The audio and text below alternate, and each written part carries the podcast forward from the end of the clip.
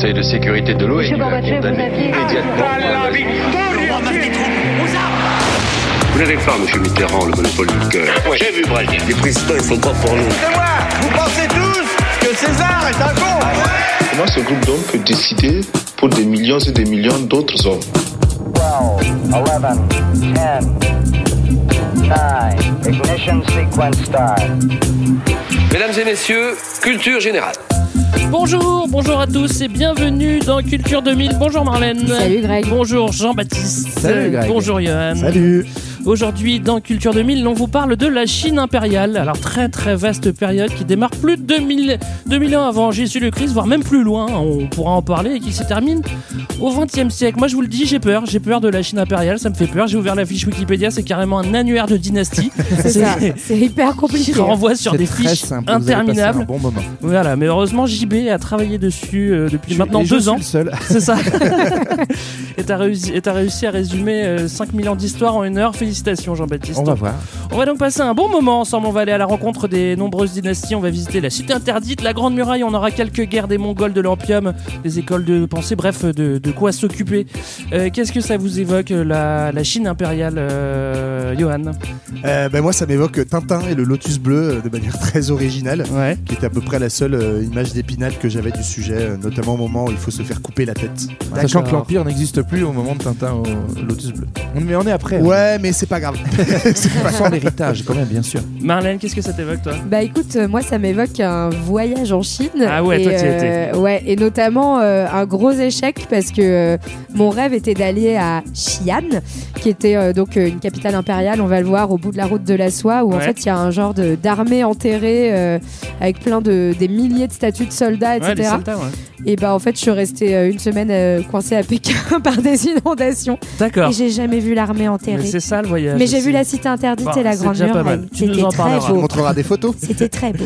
JB, toi, j'imagine que ça te rappelle euh, toutes ces heures à travailler sur le sujet, Euh, ça Absolument pas, ça me rappelle le Château d'Or, qui était le, le restaurant du dimanche soir euh, Ah, avec, mes parents. Et, euh, et du coup, sa magnifique décoration, style impérial, aquarium et petite musique d'ambiance. Très bien, dédicace au Château d'Or, tout de suite, extra sonore. C'est un plaisir pour les vieux Pékinois, grimper à reculons à l'aube sur la colline de Charbon, s'ébrouer de quelques mouvements de tai chi et appeler d'un cri langoureux les âmes qui sommeillent encore en contrebas sur les toits vernissés de la cité interdite. Car elle est là, comme si rien n'avait changé, comme si tout partait encore d'ici vers le moindre recoin de l'Empire du Milieu. À la fois siège du gouvernement et résidence de la famille impériale, c'est le plus grand palais du monde, pour l'un des plus vieux pays du monde et le plus peuplé. À l'époque, 40 000 personnes habitent ici. oui? il y a seulement un empereur, et des beaucoup de concubines, une impératrice et aussi des servantes et des eunuques. Wang Yunhui est une passionnée de la cité interdite, dont elle connaît les moindres recoins. Elle nous sert. Alors, on se rend compte déjà dans cet extrait que la prononciation n'est pas facile en chinois. Alors, 700. veuillez Ouais, nous on excuser va par avance. notre mieux, mais ouais. On a travaillé, mais il se peut qu'on fasse. euh, On a un quelques- lexique quand même. Ouais, on a un lexique, euh, on a travaillé les, les, les, les prononciations, mais il Et se peut qu'on Marlène, fasse c'est dire merci. erreurs. Oui, alors. Chéché. comment- Chéché. Alors, tu. on- Et je sais dire aussi poula, ça veut dire pas de piment. D'accord. Très important. Alors, c'était pas ma première question. Ma première question, c'était plutôt pourquoi est-ce qu'on en parle euh, de la Chine impériale? Pourquoi est-ce qu'on a Eh ben, de vous en parler Ils le disent un peu dans l'extrait. euh, en fait, la Chine se présente aujourd'hui comme une des civilisations les plus anciennes, euh, continues, on va dire, autour de cette notion impériale. Alors, eux, ils parlent de 5000 ans. En fait, bon, ils, bref, ils bluffent. Ils bluffent, ouais. Ils tirent un petit peu la. la- Ouais. On serait plus sur 3000 ans, sachant qu'en plus, il y a des trous dans la raquette. 2500. Voilà, allez, 2007, on n'en parle plus. Ah, ça fait quand même 2000. Ah ouais, ça fait. Mais c'est correct, hein, ouais, ouais, c'est- pas convenable. dégueu. C'est convenable. Et du coup, euh, ce qui va faire notamment l'unité ou la, la pseudo-unité de, de cette longue période d'histoire, bah, c'est le fait impérial, c'est-à-dire de se, de, se, comment dire, euh, de se référer régulièrement à cette idée de- d'empire qui rassemblerait un immense territoire. Très grand. Euh, très très grand, Marlène peut-être. euh. Il fait un plus d'un milliard de terrains de foot. Ah ouais, c'est grand, ça. C'est très très C'est grand. très très grand, ouais. Oui, et tout et ça c'est très, très loin. Toujours une très bonne équipe de foot, quoi, ce qui est dommage. Voilà. Et euh, donc un milliard de terrains de foot sur une période donc de plus de 2000 ans, j'ai calculé, on serait environ sur 12 450 880 matchs de foot, hein, si on comptait euh, l'histoire en, en 90 Bah, minutes. Déjà 15 c'est chiant, alors Avec ou, sans c'est un peu les... trop. avec ou sans les prolongations Sans prolongation ouais, et sans mi-temps. Sans prolongation, sans mi-temps, on va tout de suite vers le grand 1. La naissance d'un empire made in China. Alors on attaque donc euh, une longue histoire de, de 40 siècles. Bon, on, on débat hein, sur les 40 siècles, hein, c'est pas forcément ça. On imagine qu'il va se passer pas mal de choses, mais on peut quand même essayer de se raccrocher à quelque chose qui changera un petit peu moins que l'histoire, même si c'est lié. C'est la géographie de la Chine, on est où à Ouais. peu près? Euh, Pardon, ben, on se situe à l'est euh, de l'Asie, donc euh, ce qu'on appelle en fait euh, ce qui va être appelé ensuite l'extrême-orient euh, par rapport à l'Europe. Donc on a et, et où on trouve plusieurs foyers de population qui sont très anciens pour une raison assez simple, c'est qu'on a finalement un, un territoire euh, assez favorable à l'établissement de population avec de nombreux fleuves, des climats variés et très favorables à l'agriculture. Notamment euh, au départ, on pense au riz, mais le riz va arriver finalement plus tard. Mais c'est d'abord le- la culture du blé et du millet au nord. Ouais. Et donc on va avoir des populations qui se sédentarisent très rapidement et qui ne vont euh, Parce que c'est fertile. Voilà qui c'est fertile et puis qui vont pas trop souffrir de la famine. Donc une population qui grossit vite et, et qui devient un des un des principaux foyers de peuplement au monde. Autour, on a quand même des espaces un peu plus hostiles. Bah, en fait, si on prend la, la carte de la Chine actuelle, euh, en fait, ça, ça fait euh, un peu une tête de Mickey ou une tête de vache, hein, selon vos représentations, ou un bouc, je sais pas. Bah, ils se sont ça. toujours inspirés de Mickey. Voilà, oui, oui, c'est ça. ça. Et, euh, et en gros, euh, la partie qu'on a décrite comme étant fertile, c'est la partie est, en fait. C'est vraiment sur le, le littoral et puis qui, qui prend un peu l'intérieur des terres. Et toute la partie ouest, effectivement, c'est une partie beaucoup plus hostile, donc qui est faite de déserts, de, hauts plateaux, euh, de, la chaîne de l'Himalaya aussi. Euh, et donc, euh, cette partie-là va être effectivement beaucoup moins favorable. Et puis au nord, les, grandes steppes d'où vont venir régulièrement les envahisseurs. Et donc, c'est pour ça que la Chine va se présenter comme l'empire du milieu, parce qu'en gros, à sa droite, à l'est, on a la mer, et à sa gauche, on a les montagnes et les, les déserts. Donc c'est pile au milieu. Alors, on va commencer notre histoire euh, très très très très très loin. Alors, on est environ au, au, au troisième millénaire avant, avant Jésus-Christ. On a, on a d'abord un mystérieux empereur jaune qui serait le fondateur de, fondateur de la civilisation chinoise, mais on va pas en parler. Puis euh, tout de suite après, on a une dynastie qui est pr- probablement légendaire aussi, les, les, les Xia. Xia, hein, c'est ça? C'est bien Ouais. dit. Hein En général, les vieilles histoires comme ça, elles se mélangent un peu aux légendes et aux Ouais. mythes. Est-ce que c'est le cas là aussi? Ben, en fait, on n'a pas vraiment de, on n'a pas de traces écrites euh, ni de traces archéologiques vraiment précises de ces dynasties-là. C'est pour ça qu'il y a débat. Est-ce que la Chine, euh, en tant que civilisation, a 5000 ans ou pas? En fait, c'est beaucoup lié cette euh, mythification des 5000 ans au fait qu'ils se présentent effectivement comme euh, une civilisation qui est sédentaire. Comme ils ont été sédentaires très tôt, ça permet de dire, bah en fait, c'était déjà la Chine.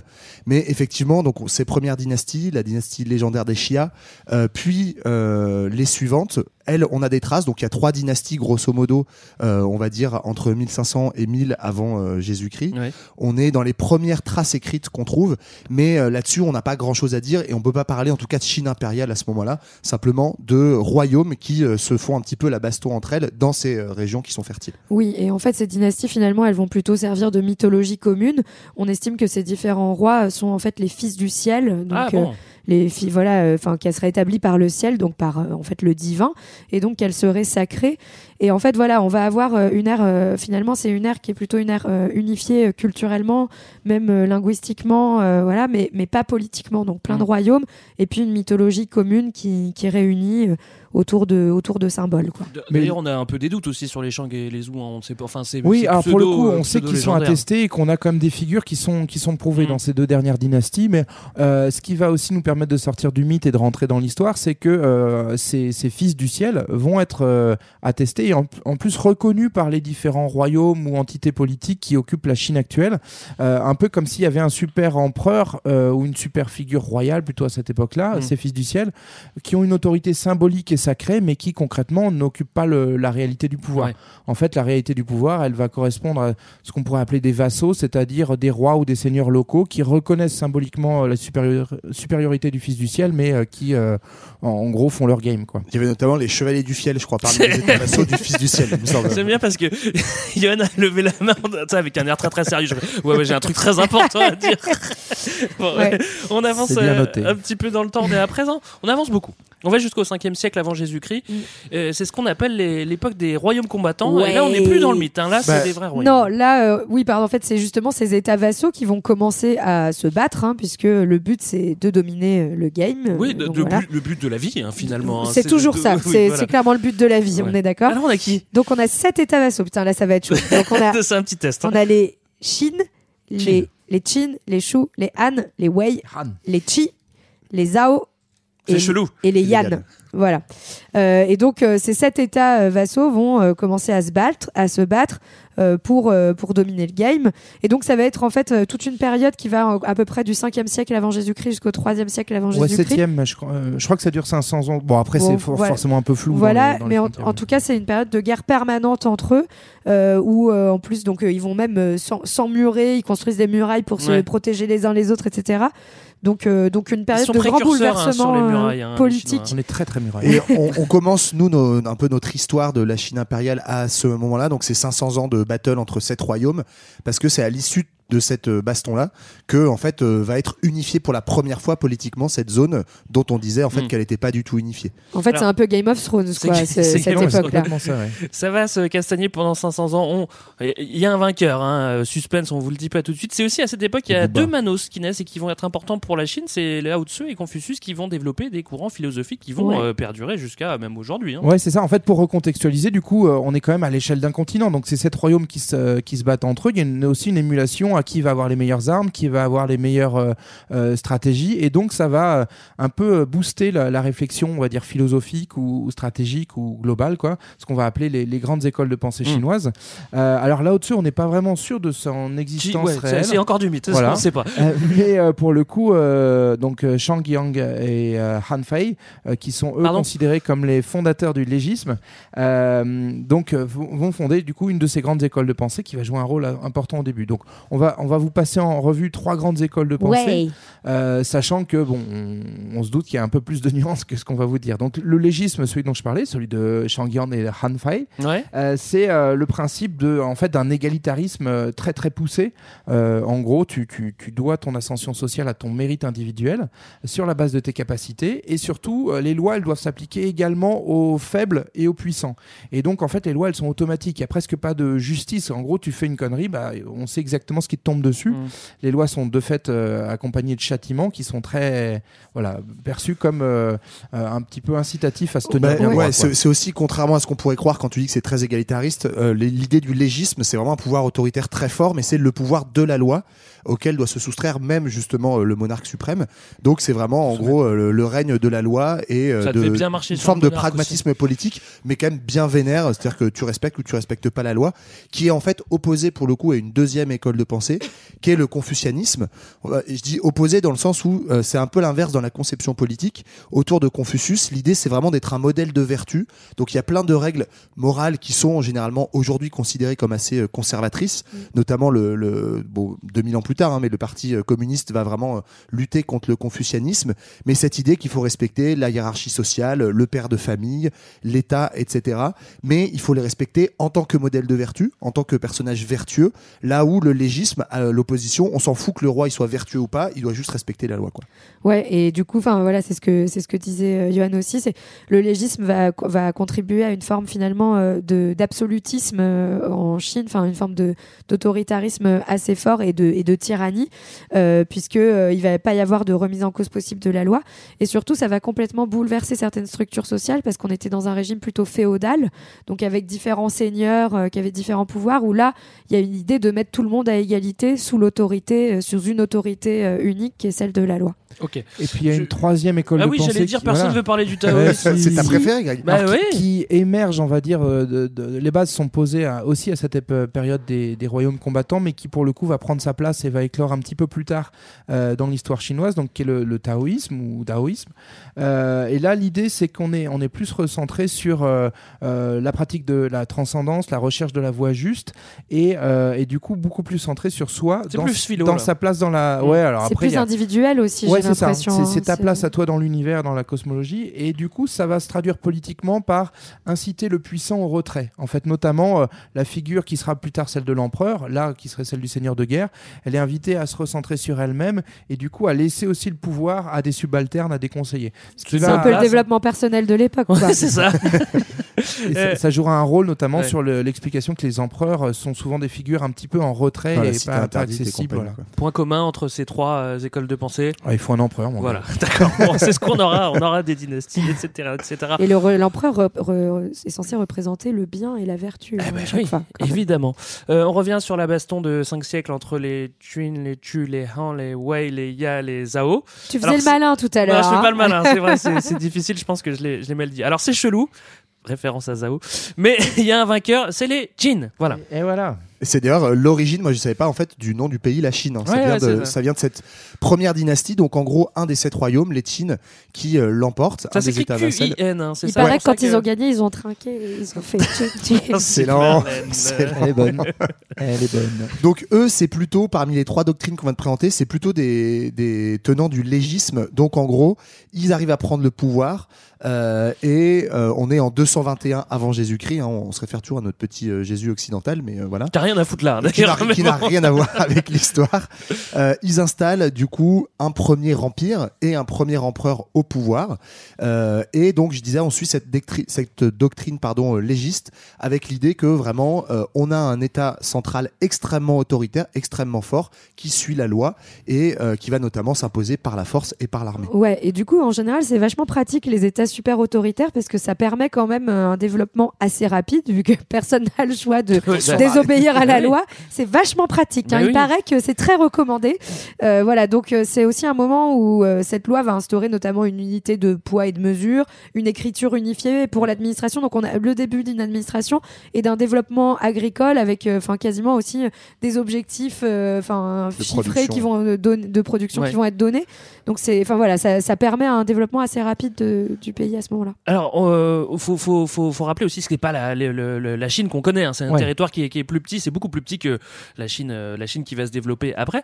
Est-ce qu'on a cité le nom de l'empereur? Et non, Pas encore. Eh alors- oui, hein, c'est important quand même. hein. Quand il est juste euh, roi de, des Qin en, en fight avec les autres, euh, il a un petit nom qui s'appelle Ying Zheng. Mais surtout, en fait, dans, dans son fight avec les autres, il va notamment bah, se débarrasser du fils du ciel officiel qui servait plus à rien. Euh, et donc, comme il met fin à la dynastie, il faut qu'il en fonde une nouvelle et il va aller chercher en gros sa légitimité en créant un nouveau titre qui, euh, du coup, sert aussi de base euh, au démarrage de l'histoire impériale en tant que telle. Donc, il se proclame Shi Huangdi, qui veut dire, euh, enfin, qu'on traduit nous comme premier empereur. En fait, c'est l'association de, de deux termes euh, qui, euh, un peu antiques déjà. Et donc, son nouveau nom, ça va être Qin Shi Huangdi, euh, le premier empereur, sous-entendu que derrière lui, il est censé en avoir euh, plein, plein, Bah, plein. il y en aura pas mal. ça va hein. marcher, ouais, puis ça, ça va quand même durer 400 ans, donc c'est pas dégueu. comme ça. Sa dynastie, elle va, elle va foirer, mais effectivement, Ouais, en tout cas, bon. l'idée qu'il fonde marche notamment bah, parce qu'avec le légisme, il va tout de suite imposer une unité, une uniformisation euh, rapide de cet espace qu'il a conquis. Ouais, on a déjà commencé à en parler. Donc il y a une administration qui se met en place. Marlène, t'as parlé des poids et des mesures. Il y a aussi une monnaie unique. euh, euh, Mais- bon, il essaie de faire un vrai royaume, quoi. Ouais, et puis il faut s'imaginer une époque où euh, en fait ce qu'on appelle aujourd'hui les États modernes n'existent pas du tout et ces réformes elles sont extrêmement modernes et en fait elles vont jouer un rôle euh, pérenne pendant très longtemps. Le fait d'unifier effectivement une seule monnaie, ça va permettre des échanges commerciaux entre des royaumes qui étaient avant concurrents, qui sont maintenant des provinces d'un même empire. Et pareil pour l'écriture unifiée, ça c'est hyper malin et en fait le système d'écriture chinoise euh, euh, actuel est encore un dérivé alors qui a évolué un peu, mais dérivé de cette époque-là et qui permet en fait à des gens qui ont des langues orales très différentes d'avoir une langue écrite commune, un peu comme sera l'arabe en fait euh, euh, un peu plus tard. Et euh, ça encore, c'est euh, c'est un leg de cette époque-là. Ouais, et en plus de ça, euh, comme tout bon royaume qui s'unifie, il va aussi développer, euh, enfin, le, les empereurs. Donc, Je, je le redis juste, on est au 3 siècle avant Jésus-Christ hein, quand, quand ça, On com- est quand à ça moins commence. 221. Voilà, de, donc de 221 avant Jésus-Christ à peu près jusqu'à 210 après Jésus-Christ, donc euh, un peu plus de 400 ans. Ils vont aussi développer le réseau routier, hein, euh, beaucoup, Oui. donc permettre en fait, euh, voilà, de communiquer euh, au sein de l'empire, de commercer. Et puis, euh, on va aussi raccorder notamment les murailles entre elles, euh, donc pour unifier euh, et en fait euh, établir des, des- le début de frontières hein, Ouais. au territoire. Ouais, c'est- la première grande muraille de Chine, celle Ouais. qui, qui est différente celle de celle connaît, actuelle, hein. mais c'est la Oui, première, euh, première ébauche quoi. Alors à cette époque-là, elle est probablement en terre ou en, ou en caillou. euh, C'est pas la, la- Ouais. la muraille Ouais. qu'on qu'on connaît. Alors on a les routes, on a les murailles, mais comme on n'a pas de pétrole, bah, il nous faut bien qu'on utilise quelqu'un. On va plutôt utiliser des humains qu'on va un peu exploiter. Exactement, bah, ça va être euh, un des, des aussi grands aspects, euh, c'est-à-dire la- la- l'autorité impériale euh, va remplacer autorité féodale et donc en fait on va retrouver un système de corvée, de boulot obligatoire. C'est qui- la loi. C'est la loi. Il faut faire sa muraille. Ouais. Donc on va, en fait on va déplacer des populations entières pour en fonction des travaux. Euh, on va du coup imposer un travail forcé en utilisant les pri- prisonniers de guerre, mais aussi euh, les populations euh, locales. Euh, et ça, ça va pas forcément être hyper bien vécu. Donc ça va notamment couper que ça va l'empereur. tuer plein de gens, globalement. Euh, Il y, a- il y a effectivement beaucoup de, de mythes aussi à ce moment-là et de légendes qui sont écrites sur cet empereur, comme quoi il serait particulièrement euh, euh, Cruel. néfaste, mauvais, cruel. C'est assez marrant en fait. C'est le fondateur de l'Empire chinois, mais pourtant, euh, le- on va voir que l'historiographie lui est très favorable en fait parce qu'il chute juste après et que Mm. la dynastie qui, qui prend le stylo bah, va forcément lui, lui dresser un mauvais portrait. Mais donc, toujours est-il que impopularité parce que travail forcé. Et en plus de ça, il va pas trop être fan des, an- des anciennes élites, puisque lui, son, son truc, c'est le mérite. Donc, on va se débarrasser de tous les fils d'eux euh, qui, qui n'avaient pas de mérite. Fils de. Voilà, Ok, les non, pardon. et puis, enfin, dernière chose, on va imposer une manière de penser, et donc on va se mettre à dos tous les intellectuels. Donc, globalement, quand tu as le peuple contre toi, les intellos contre toi, les anciennes élites contre toi, bah, t'as plus beaucoup de potes. Ouais, Ouais. mais quand même, t'as plein de copains dans l'armée et Oui, tu vas te ça. faire enterrer avec. Mais oui, on vous a promis un peu de tourisme, Marlène. Tu nous as parlé justement des, des, des, des soldats de terre cuite. euh, C'est c'est lui qui fait ça en Bah fait. c'est ça, ouais, c'est le le le chin Chinchi, donc euh, comme disait JB, qui a pas beaucoup de, po- de copains, mais qui va se faire une nécropole, donc avec 8000 euh, soldats en terre cuite. Et euh, il faut La dire plus que grande collection de santons au monde. hein. Voilà, donc c'est. Mais alors, il faut imaginer hein, qu'ils sont, ils sont en taille réelle, hein, Ouais, ces, euh, ouais. ces, ces soldats en terre cuite, donc c'est quand même vraiment grand. Donc ça va être le, le fameux mausolée de l'empereur, l'empereur euh, Qin. Ah, Qin. Euh, et sachant que voilà, ça a été découvert qu'en 1974, c'est Là, c'est vraiment drôle, euh, ouais. quelque chose de récent, et que la tombe de l'empereur euh, commence tout juste à être, euh, À être à être creux- fouillée. Bah, c'est une Voilà. grande, c'est une grande. J'ai vu des images, c'est une grande pyramide hein, euh, qui est qui est sous terre en fait. Euh, ça- c'est assez impressionnant. Marlène, tu m'as dit en off que tu avais une explication. Pourquoi est-ce qu'il a fait ça? Non, t'en as pas? Personne n'en a. D'accord. Non, je sais pas. Bah parce cru. que parce que je sais pas, c'est- c'est stylé quand même. Ouais, Moi, je pense Moi ma a tombe un- elle sera moins elle sera moins jolie hein. il y avait probablement un, petit côté, un petit côté mégalo quand même derrière tout ça, mais en tout cas, euh, le, ça, ça prouve aussi à la fois le, le, le faste qu'on a réservé à ce premier empereur, mais aussi euh, sa sa failure, hein, parce que en gros, il a duré à peu près 10 ans. Et donc, euh, ce qui hein. devait fonder comme la première dynastie, en fait, cette dynastie, elle est très célèbre parce que c'est la première fois qu'on unifie en fait un empire dit chinois, euh, mais il durera pas longtemps et il va être remplacé parce que euh, très autoritaire, etc. Bah, plein de nouvelles battles et d'insurrections, et notamment un petit gars qui s'appelle Liu Bang et qui va fonder une nouvelle dynastie tout de suite après lui, les Han. Donc on est en, en 201 avant notre ère quand les Han euh, du coup installent euh, leur pouvoir qui eux va durer euh, pour le coup 4 siècles donc il va durer Mieux. Voilà, Mieux que c'est 10 ans. mieux. Euh, et notamment petite astuce bah, ils se sont fait des copains donc comment ils ont fait ça? Ils ont un peu assoupli les règles du, du légisme où, euh, où on était vraiment dans euh, l'autorité à, à tout craint donc on va notamment assouplir le système des châtiments et puis re- renouer avec l'élite locale en s'appuyant sur une forme de féodalité, c'est-à-dire qu'on va recréer des, des provinces un peu plus autonomes par rapport au pouvoir central. Et puis progressivement aussi, le modèle de pensée politique va glisser vers le confucianisme. Donc vous vous souvenez, on, on avait décrit un peu cette école de pensée. L'idée, c'est que l'empereur, c'est plus le mec autoritaire qui te fait euh, construire des murailles, c'est plutôt l'exemple de la vertu euh, qui est bienveillant avec toi dès lors que tu as une Il est piété, très gentil. une piété filiale envers lui. Et donc on va renouer une forme de sacralité euh, façon fils du ciel comme il y avait avant. C'est-à-dire que euh, l'empereur c'est plus le c'est plus le grand méchant qui a unifié par la force, c'est plutôt la figure de référence, mais qui est aussi du coup un peu plus en retrait. Alors, c'est aussi une période où la Chine euh, rayonne euh, technologiquement en Asie. Et oui. Ouais, bah il y a le premier smartphone à cette époque-là. Pardon. Non, effectivement, euh, euh, tu as raison. Grand essor technologique. Là, on parle d'une période de 400 ans, donc c'est plus facile aussi d'avoir de l'essor technologique en 400 ans Attends, qu'en 10 ans. En avec 10 la ans, t'as juste le temps de faire 8000 soldats de, de terre, c'est déjà pas Non, mal mais- non plus. hein. Effectivement, Mais ça correspond un peu à la fin de l'Antiquité euh, si on se transpose côté européen. Et à cette époque-là, donc en, en Chine, euh, il y a notamment la- le développement de la technique de la fabrication de la soie, qui sera un des grands, euh, une des grandes avancées euh, technologiques qui permettra beaucoup de commerce. On le verra plus tard euh, entre la Chine et l'Europe. Euh, le papier aussi, l'invention du papier qui date de cette époque-là, ce qui leur permettra d'avoir aussi des avances en termes d'historiographie.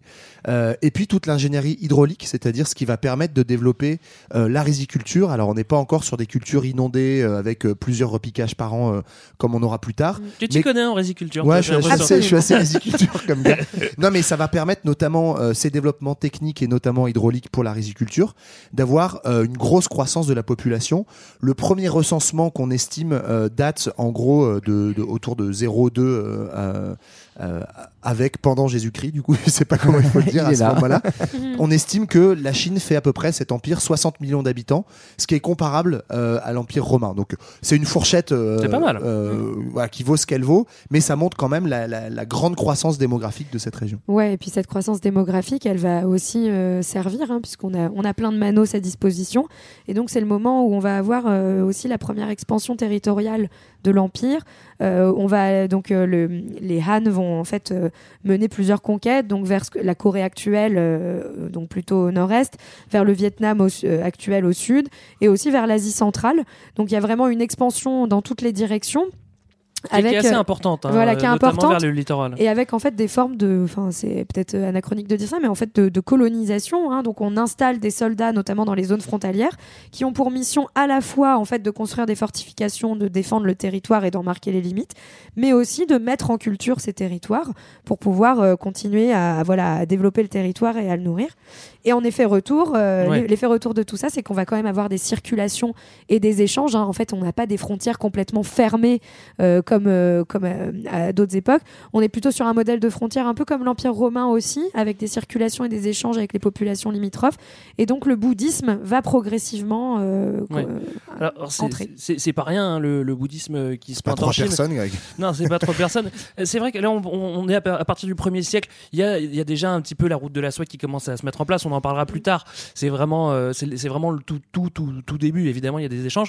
Bon, euh, en tout cas, le bouddhisme va euh, influencer euh, l'art, l'archite- l'architecture, la société, euh, euh, parce que le bouddhisme va être aussi euh, admis comme une école de pensée. Ouais. Voilà. Euh, autre fait notable, euh, l'empire cherche des alliés, des potes. Bah oui, C'est en pas fait, bête, et ça. c'est- c'est ça, tu évoquais les routes de la soie. En fait, euh, on s'est rendu compte que l'origine vient de la Chine. Euh, on a dit que donc, la Chine avait mis au point euh, le, le principe de fabrication de la soie. Et en fait, la Chine, elle a un souci dans la vie, c'est euh, les Mongols, les nomades du Nord, en fait. Ouais. Donc les habitants C'est des vrai que c'est le steppes. plus gros souci, mine de rien. Ben oui, en fait, on Chacun appelle ça, migrants, selon les époques, ça va être les Huns, euh, des populations turques, euh, les Mandchous, euh, les Mongols, toutes ces populations-là, en fait, qui forment une autre, une autre ère culturelle nomade, Et une Euh, menace directe. passent leur temps à envahir euh, le, le- la Chine, parce que c'est un réservoir de richesse, d'où les, les murailles, mais au bout d'un moment, ça suffit pas. Et donc, c'est pour ça, notamment, que les Han vont aller faire un petit tour vers l'Asie centrale, jusqu'en Perse, quand même, pour aller se faire des alliés, pour euh, euh, stopper ces attaques mongoles qui, finalement, touchent euh, beaucoup de, de royaumes voisins. Et en fait, les ambassadeurs chinois viennent au passage un peu faire le buzz, c'est-à-dire qu'ils ont. Donc, ils se la racontent. Oui, ils se la raquent, notamment euh, avec des cartes de visite qui sont plutôt des rouleaux de soie, euh, une matière qui est inconnue, qui tout de suite est perçue comme très précieuse et donc qui va intéresser énormément de gens. Et en fait, c'est euh, ces ambassades chinoises qui vont susciter un commerce jusqu'en Chine. Et donc là, on va poser les, les jalons euh, de, euh, d'une, euh, d'un, premier commerce euh, de la soie. C'est- donc on est quand même très très tôt, nous, par rapport à nos représentations occidentales des routes de la soie. Ouais, ouais, ouais. Là, on est au deuxième siècle euh, après Jesus, et donc euh, les routes de la soie. Où on commence tout juste à s'esquisser, on va voir que le- ça va. C'est pas encore les autoroutes de la soie, quoi. C'est ça. hein.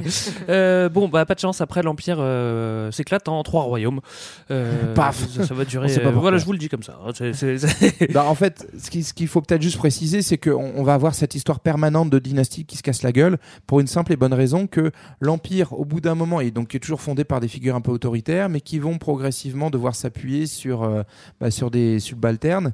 Parce Euh, que c'est très grand, Parce en que fait, c'est c'est- immense, c'est l'échelle d'un le- continent, et donc au bout d'un moment, tu as bah, des, des, des règnes qui s'affaiblissent, et donc euh, la, la tentation de l'éclatement et de la fragmentation revient. Donc en toute l'histoire impériale, ça va être des allers-retours entre euh, une volonté de retrouver une unité et un éclatement, parce qu'il y a quand même des, des, des particularismes locaux très forts. Voilà pour la première partie, comme tu l'as si bien dit, euh, JB. Maintenant, on va aller dans un pattern qui oscille entre éclatement et grand ensemble. C'est parti pour le grand 2. L'âge d'or impérial, un empire à soi? Alors, entre le deuxième et le sixième siècle, la Chine est fragmentée. C'est ce qu'on appelle la période des trois royaumes. Trois royaumes. Il va se passer euh, quatre siècles de puzzle euh, nord-sud. En fait, là, c'est une période qui est assez complexe à, à appréhender. On va la faire rapide, s'il vous plaît. Bah, effectivement, nous on l'a synthétisé en une seule période, qui est celle en fait, pour vous synthétiser, donc de la fin de la dynastie Han à l'émergence d'une nouvelle dynastie unifiée qui seront les Tang à partir Début du, du septième. du 7e siècle. Voilà. En gros, pendant ces 400 ans, on a effectivement des morcellements qui sont à la fois ethniques et politique. Et pour synthétiser très fortement, on a deux grandes zones dans euh, cette Chine qui est plutôt en fait euh, effectivement la. Chine du Nord-Est littorale autour des deux fleuves, qui est au nord plutôt une zone relativement unifiée politiquement, mais en fait qui est pas homogène ethniquement, notamment du fait des invasions dites barbares, donc de ces Mongols et populations qui arrivent du nord et de l'ouest. Et puis dans la partie plus sud, donc autour du fleuve Yangtze, qu'on appelle aussi le fleuve bleu, euh, en gros, on a euh, euh, moins d'unité politique, mais un peu plus d'unité ethnique, et c'est notamment un peu le berceau ethnique, y compris de la Chine actuelle, puisque vous vous rappelez, on parlait de la dynastie des Han, et en fait, les Han, c'est ce qui désigne aussi l'ethnie majoritaire, en gros, le foyer de population, on va dire, initial des Chinois, qui est plutôt dans cette partie sud. Et donc, on va voir comme ça des battles entre ces deux zones, avec des, des, des tentatives de Mm. Dynastie, d'unification, d'éclatement, euh, pendant à peu près ces 400 ans. Alors, si vous voulez vous plonger dedans ces 400 ans, sachez que ça va pas être facile. Euh, nous, on fonce euh, direct en 589 pour une bonne Voilà. réunification. C'est hein, ça. ni Bon, plus en gros, c'est- une dynastie du Nord qui finit par à- à arriver par la conquête à manger tout le Sud. C'est la dynastie des Sui qui va pas rester très longtemps et qui est assez vite remplacée, relayée par la dynastie des Mm. Tang, qui elle est beaucoup plus marquante. Donc on est en 618 et on va jusqu'en 809. Et en gros, le- la stratégie de ces deux dynasties-là, ça va être donc de refaire le ciment impérial, mais qui était quand même un peu frais. hein. On sort quand même de quatre siècles de fragmentation où les gens ont vécu dans leur royaume. Il faut leur rappeler qu'ils ont une culture commune, ou leur rappeler ou leur inventer, parce que c'est c'est pas Il faut, forcément. il faut rappeler aux gens, hein. c'est Ouais, important. Quand t'es empereur, tu rappelles des trucs. Et donc là, il euh, le rappelle par des grandes réformes en fait. On va, on va retrouver les grands classiques de faire des routes, etc. Mais on va aussi euh, redistribuer des terres pour euh, montrer une volonté égalitaire au sein, euh, alors toute relative, hein, je vous rassure, euh, au sein de, de ces, ces nouvelles dynasties. On va s'appuyer sur le bouddhisme. Ah, parce ça, c'est pas bête, c'est nouveau, En fait, c'est un fait Enfin, culturel nouveau, qui- relativement nouveau, en tout cas qui, qui, avance depuis le premier siècle. On va s'appuyer dessus en fait comme euh, une nouvelle culture commune. En fait, ça va devenir un petit peu. euh, alors ça va pas durer non plus, mais le bouddhisme va servir un petit peu de véhicule pour euh, la création d'une nouvelle culture. Et puis on va remettre en place un gouvernement centralisé avec l'invention euh, du recrutement des fonctionnaires sur concours. Donc ce qui va donner plus tard le, terme de mandarin. Ça c'est des noms que les occidentaux ont donné à, à ces hauts fonctionnaires qui sont formés selon une culture commune. On va notamment s'appuyer pas mal sur les écrits de, de Confucius. Euh, donc voilà, on va, on va mettre en fait plein de stratégies pour recréer un État euh, de façon artificielle, Mm. un État unifié. Et on fait vraiment gaffe au nord, hein, euh, parce que là, les, les, les, les Mongols commencent à se, à se réveiller. On renforce un petit peu la, La muraille. la, la muraille. Alors, à noter aussi qu'il y aura une impératrice chez les Tang. Ça n'arrivera qu'une seule fois en Chine. Bravo. Oui, c'est la seule, euh, effectivement, c'est la seule impératrice qui alors, euh, en fait, a été concubine d'empereur, mais aussi mère d'empereur, et qui arrive en fait, euh, j'imagine à force de jouer des coudes, à s'imposer seule sur le trône, et donc elle est, c'est une elle crée elle-même sa dynastie en fait parce que théoriquement elle n'est pas la descendante légitime d'un empereur euh, mais c'est une, une dynastie là encore qui ne durera qu'avec elle-même donc elle euh, trône pendant à peu près 15 ans Ce qui est pas dégueu quand même. ce qui est pas dégueu Ce qui est euh, plus que, que le premier empereur. quand euh, même. ouais, c'est ça. Et elle est célèbre bah, déjà parce que c'est la première et la dernière femme empereur de Chine. Et puis du coup, bah, comme beaucoup de femmes puissantes à l'époque dans un monde d'hommes, euh, un peu à la façon de Cléopâtre, on avait pu voir ça sur l'épisode qu'on a fait sur le sujet. Il y aura beaucoup de légendes noires sur euh, Mm. bah, tous les complots qu'elle aurait euh, pour pouvoir arriver au pouvoir et créer sa dynastie. Donc voilà, 15 ans de règne et de parenthèse avec cette impératrice. Et puis retour des Tang euh, ensuite au pouvoir. Alors, on vous a parlé tout à l'heure de la route de la soie. C'était la petite route, c'était le chemin de la soie tout à l'heure. Qui sont à Noisette. Voilà, là, on n'est pas non plus à l'autoroute, mais on est autour du, du, du 7e. Et là, ça, ça commence à une vraie- être une vraie route de la soie, et, et- et c'est sous les Tang que- qu'elle devient de plus en plus fréquentée. Quoi. Ouais, tout à fait. Là, là pour le coup, c'est c'est vraiment l'essor du point de vue asiatique. On a une, une route qui finalement va de Damas où s'est installé le, le nouveau pouvoir islamique. hein. On est, euh, on est en fait dans. Damas, c'est les Omeyyades. hein. C'est ça. Donc c'est le, le premier empire euh, issu de la, de la conquête euh, depuis, depuis l'Arabie. Euh, donc on va de Damas jusqu'à euh, Shangyan, qui est la qui est la capitale en fait Mm. euh, originelle. hein. C'est la même depuis le début de notre histoire impériale. Ouais, qui est plutôt au centre, qui est pas, qui est pas du tout sur le est sur le littoral. littoral, en fait, qui est hein. centré euh, et qui euh, du coup connaît une grosse ébu- ébullition parce que bah il y a beaucoup de marchands étrangers qui viennent. On vient chercher la soie, on découvre aussi la porcelaine, on découvre euh, en fait des, des produits qui n'existent pas, pétards. certaines épices, euh, des pétards à poudre qui arrivent un petit peu après. Euh, Euh, et, et du coup, ça va aussi nourrir euh, une ébullition intellectuelle parce qu'en fait, il y a plein d'idées qui s'échangent. Euh, c'est aussi la, la grande période de, de la poésie classique euh, chinoise. Et euh, à ce moment-là, la capitale chinoise, c'est quand même plus d'un million d'habitants. Donc, à l'échelle, euh, enfin, par comparaison avec ce qui se fait en Occident, c'est sans commune mesure. Ouais, on estime que c'est probablement la plus grande ville du monde à cette époque-là, euh, et effectivement qui commence à être découverte par ces échanges commerciaux Mm. euh, jusque, euh, jusqu'au monde arabe et puis après jusqu'en Europe. Ouais. Et puis et puis ces échanges commerciaux, ils vont aussi bah, générer beaucoup d'argent et donc permettre en fait de reprendre euh, la conquête, notamment vers le nord-ouest. Euh, et, no- et en plus parce que euh, ces échanges vont permettre, comme on l'avait dit, hein, encore une fois, de s'appuyer sur différents alliés euh, qui vont et not- euh, via les échanges marchands de la route de la soie, les les, les, les dynasties chinoises vont en fait être en, en relation avec des tribus, notamment turco-mongoles, Mm. les mêmes qui vont ensuite aller faire des raids sur le, le, le Moyen-Orient, hein, ce qu'on avait vu. Les mecs sont chauds. Voilà, et qui vont devenir des mercenaires pour aller euh, conquérir euh, d'autres territoires plus au nord. Et alors, il y a un petit euh, un truc qui est marrant à cette époque-là. Donc, on est autour de, de, de l'an 700, on va dire, 700-750. En fait. euh, Déjà, ça paraît fun là. Là, quand Déjà, tu commences comme fun. ça, j'y vais. Hein, euh, Charlemagne commence à, à monter là. Euh, en fait, à cette époque-là, du coup, le- l'empereur chinois et l'empire chinois va beaucoup dépendre donc de ses alliés intermédiaires euh, en fait de l'Asie centrale. On est euh, on est à une époque où il y a euh, notamment un- une espèce de royaume ouzbek euh, autour de, des, des villes de Samarcande notamment euh, qui qui va euh, qui va peser énormément et qui va jouer un rôle d'intermédiaire obligé tant côté chinois que côté arabe. Pour la route de la soie. Exactement. Et ils vont jouer tous les deux un, un, un sale coup aux deux empires qui sont à l'extrémité. C'est-à-dire que bah, ils prennent conscience de leur pouvoir et du coup ils se disent oh, on pourrait plutôt placer nos pions euh, à, la tête de ces, de ces deux empires. Et en fait, ils vont euh, notamment euh, côté ouest s'allier avec les Abbassides pour renverser les Omeyyades et côté est, ils vont tenter un sale coup pour renverser les, les Tang. Donc c'est la révolte du général Han Lushan en 755 qui elle va échouer mais qui va quand même largement affaiblir la Chine et la dynastie Tang et surtout qui va mettre un petit coup de frein à, à ce commerce euh, de- des routes de la soie parce qu'en fait les intermédiaires bah Ils sont pas contents. bah, ils- bah, surtout, ils ont essayé de nous faire des coups en douce côté chinois et côté euh, arabe, et donc du coup, bah, on commence à s'en méfier un peu plus. Donc en fait, suite à ça, au, au 8e siècle, on a un, un ralentissement relatif et un début de repli euh, de cette dynastie Tang et de la Chine, parce que euh, ils se sont rendus compte que bah, les intermédiaires étrangers avaient, avaient joué un petit peu et avaient menacé leur dynastie. Les Tang euh, se maintiennent euh, jusqu'en 907 et après on a les Song. Oui. Song, Song, Song, Song, Song. Je sais pas Cisco, Les- je vous jure. hein. Ouais, et, et les Song, donc en fait, ils prennent le relais à peu près en 960. Ils vont rester jusqu'au XIIIe siècle, hein, et en fait, on- c'est considéré comme une des périodes les assez fastes euh, de des, des, des empires. Moi, je les aime bien, les Des empires chinois, moi aussi, je mes les aime bien. j'ai décidé. Voilà. Et donc, euh, notamment, on estime qu'à cette époque-là, euh, euh, la Chine est, est très en avance euh, par rapport à l'Occident. C'est une histoire qu'on enseigne peu en, en Occident, donc je trouve que c'est super intéressant. Ils vont inventer beaucoup de trucs, donc notamment euh, la poudre. Donc oui. euh, ça, c'est dans le cadre des, de- de- des invasions mongoles. La boussole, euh, donc ce qui va leur permettre de, se dévelop- de développer une flotte militaire bien avant. Ils vont développer aussi les premières imprimeries, finalement avant Gutenberg. au euh, au XVe siècle euh, en Europe, les premiers billets de banque, et puis on a aussi les progrès de, l'agriculture et notamment de la riziculture, où là on va commencer à avoir notamment ces méthodes de surpiquage dont parlait euh, Repiquage, donc, repiquage. de repiquage Oh là et, Ah, sur- et et surpiquage ensuite euh, de- du riz entre le 10e et 11e siècle. Et juste un, un- point sur la riziculture, parce que moi ça j'aime bien, Euh, mais euh, c'est c'est hyper intéressant parce qu'il va y avoir beaucoup d'études à propos de ça, en expliquant que la riziculture ça va être un moyen en fait d'asseoir l'État et de nourrir les populations. Mm. Pourquoi Euh, bah, C'est un peu le, le- le serpent qui se mord la queue, mais en gros, pour faire de la riziculture, il faut une main-d'œuvre gigantesque Mm. parce que c'est très minutieux et ça peut pas se mécaniser, notamment.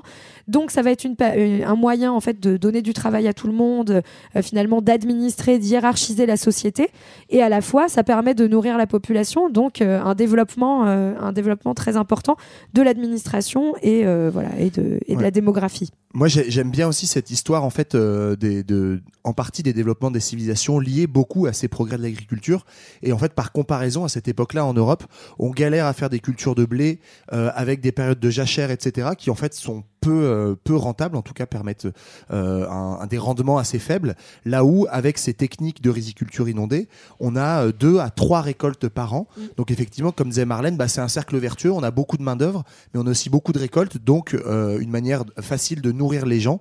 Et il y a encore pas mal de terres disponibles à ce moment-là. Donc en gros, très fort accroissement, enfin nouveau gros pic d'accroissement de la Mm. population à cette époque-là. Donc grosso modo entre le 11e et le 13e siècle. Alors- Ce qui explique aussi un peu le- l'essor et le, le côté âge d'or de cette dynastie-là. On parlera pas de l'invention des nouilles, tant pis, euh, on n'a pas le temps. Alors si, euh, mais c'était Ah, sous les, bon, c'était- sous les Han, sous les Han, Ah, euh, les premiers raviolis. Bon, ah, effectivement, en tout cas, le riz à partir du 10e siècle devient euh, la nourriture majoritaire et s'accompagne du développement des baguettes qui existaient déjà, mais là, ça se généralise. Mais cette histoire de. C'était une information capitale, je vois pas pourquoi tu nous l'as pas dit, ce, de- ce saoulé vrai. en. hein, franchement, j'y vais. Je me suis raté. bon. Euh, on, on remet au goût du jour le, le confucianisme. Oui, alors ça c'est aussi c'est intéressant. En fait, on est toujours dans cette volonté de définir euh, une, une unité chinoise par rapport à un extérieur euh, qui serait barbare. Et en fait, on va réappuyer sur le confucianisme. On va le, un peu le toiletter, le remettre à goût du jour, notamment parce que le confucianisme c'était le relais de, des religions antiques où la, la place du sacrifice avait une place importante. Euh, donc là, c'est un lettré qui s'appelle Tsushi euh, qui euh, à la fin. du- Pardon. Qui s'appelle vraiment Tsushi. Bah, euh, Zhuxi, si vous voulez le dire à la française. Ouais. mais- Ah, ça s'appelle sushi. hein. euh, fin du fin du XIIe siècle, en fait, euh, il va euh, remettre l'héritage confucianiste en avant, notamment pour contrer les influences taoïstes et bouddhistes, donc qui sont euh, les deux, on va dire, religions. En tout cas, il y a, un clergé, il y a une liturgie installée, et qui sont euh, dénoncées comme euh, étrangères ou partiellement étrangères. Et donc, euh, on va recentrer un petit peu les, valeurs dominantes pour, bah, pour aussi recentrer une culture chinoise qui serait, comment dire, séparée du monde extérieur. Et ça, c'est intéressant, notamment parce que, en fait, tous ces textes-là ces redéfinitions, elles servent à chaque fois à définir un corpus de textes que tout, en fait, c'est à la fois religieux, philosophique, mais aussi administratif et politique, parce que tous les mandarins, tous ceux qui vont être euh, recrutés sur concours, doivent maîtriser ces textes. Mm. Et donc, euh, bah, là, c'est un moment important de refondation de la, cu- de la culture néo-confucianiste qui va durer jusqu'à la fin de, de l'Empire. Euh, malheureusement, euh, l'Empire commence à se réduire euh, un petit peu, toujours à cause des mêmes, des Mongols. Et On voilà. va voir ça un petit peu a- après. Euh, comme on a bien avancé, même très bien avancé, je vous propose de vous faire une petite pause musicale euh, platiniste. Ouais, bon, la Chine impériale, c'était un tout petit peu loin, je suis désolé. Alors, je suis remonté musicalement à 1955 avec Nuit de Chine, un véritable petit tube à l'époque. Alors, s'il y a des cinéphiles qui nous écoutent, ça leur rappellera peut-être la version interprétée par Gabin et Belmondo, complètement bourré dans un singe en hiver, quand Gabin rêvait d'aventure en descendant le Yangtze-Kiang. Mais il y a aussi, peut-être dans nos auditeurs, des raffarinophiles Oui. qui savent que c'était la chanson préférée de Jean-Pierre Raffarin, chantée par sa petite maman sous son berceau. J'aimerais bien Oh. savoir comment t'as su ça, Johan. À petits pas, à petits cris, au milieu des jardins fleuris, où rêvent les oiseaux jolis du paradis. Tendrement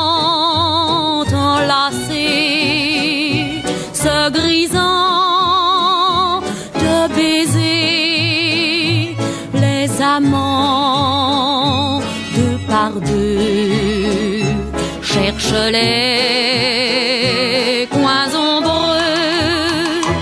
Nuit de Chine, nuit câline, nuit d'amour, nuit d'ivresse, de tendresse, où l'on croit rêver jusqu'au lever du jour. Nuit de Chine, nuit câline, nuit d'amour.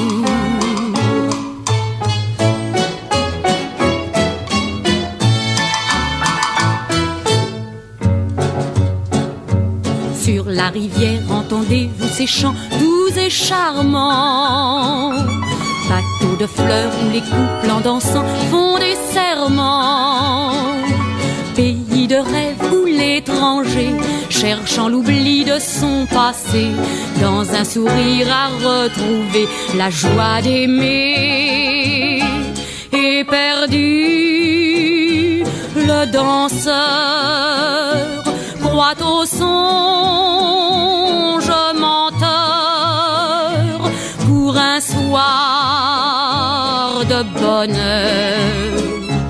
On y laisse son cœur. Vous écoutez toujours toujours Culture 2000 et on vous parle de la Chine impériale. Dans la première partie, on vous a parlé de la Chine pré-impériale il y a très très très longtemps. On vous a parlé d'une baston de 5 siècles et de la victoire des Chines qui vont fonder euh, le premier véritable empire.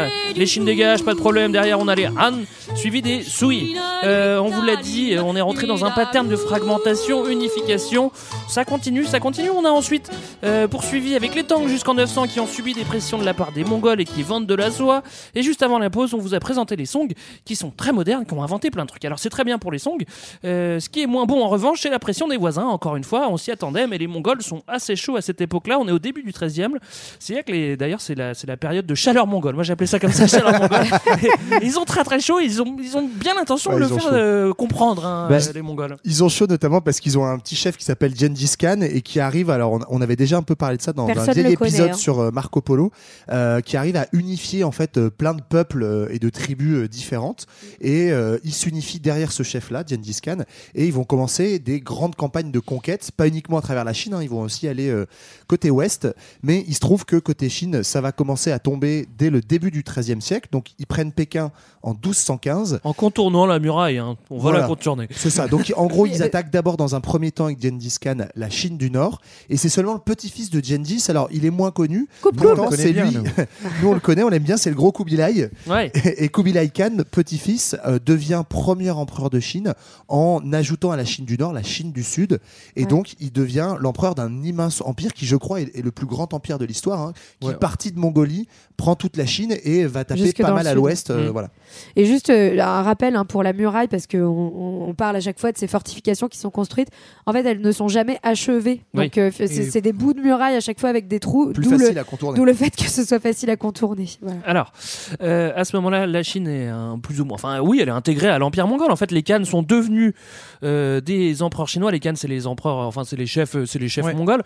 Il y a une sorte de fusion qui s'opère sur certains points. Et, et une chose est sûre, c'est qu'il va nous falloir une nouvelle dynastie quand même. Ah on va pas rester ça. comme ça. hein. Oui. Ouais, ouais. Et en hommage à Culture 2000, on va l'appeler les Yuan. Pourquoi Ah, d'accord. De Euh, comprendre. et en fait, Et euh, yuan, ça va être le nom de la monnaie chinoise. ça, ça va être un mélange en fait entre à la fois euh, bah, on va se fa- on va se fondre dans la masse pour être accepté euh, nous les nouveaux chefs mongols et à la fois il y a quand même une rupture et un tournant dans la conception de l'État. Déjà première chose, on va déplacer la capitale à Pékin, à Beijing, Ouais. euh, tout simplement parce que bah, Pékin c'est une ville qui est tout au nord de la Chine. Euh, C'est plus proche. Donc c'est Et plus donc du central, coup pour eux coup, c'est euh. plus central parce qu'ils ont aussi la Mongolie intégrée dedans.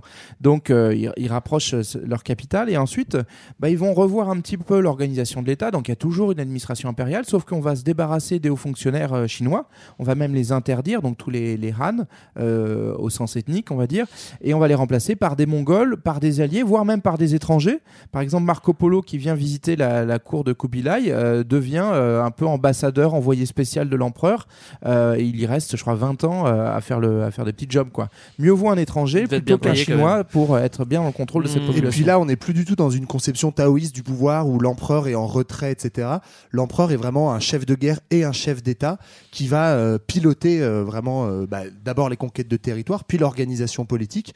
Et donc, effectivement, cette administration, non seulement elle est étrangère, mais elle est moins autonome, moins indépendante, euh, et elle va être voilà plus pilotée par, euh, par l'État central. Alors on rappelle quand même la puissance de cet empire qui, allait, qui va aller euh, gratter aussi au Moyen-Orient et mettre la pression sur l'Europe, qui en même temps a, a- a conquis euh, la Chine. C'est quand même assez Costaud. incroyable. Et c'est à Euh, cette époque-là, d'ailleurs, on en parle avec Marco Polo, que les Européens prennent conscience et découvrent réellement la Chine, et du coup avec un regard un peu biaisé. C'est-à-dire que Marco Polo, quand il écrit euh, le livre des merveilles, en fait, va décrire une Chine qui, est une Chine large- mongole, quoi. Voilà, une Chine mongole, et il va être impressionné de la puissance de Ouais. l'empereur Kubilai. Mais aussi, le- le- alors, l'amalgame vient du fait que, comme le disait JB, c'est un amalgame de culture et pour se faire accepter, il y a aussi une forme d'admiration en partie euh, euh, de ces tribus mongoles pour la culture chinoise, pour cette culture impériale. En fait, il va reprendre euh, le Kubilai, il va reprendre l'étiquette notamment et donc toute la partie des fastes impériaux Ouais. et l'organisation du pouvoir impérial est, est reprise aux Chinois. Donc on est vraiment dans ce mélange de culture. Ouais, ça fait vraiment fusion. Quoi. En même temps, s'il veut, s'il veut diriger la Chine, il est bien obligé de s'adapter. Il va pas, Chinois, il va quoi. pas mettre Bah tout ouais. le monde sur des chevaux.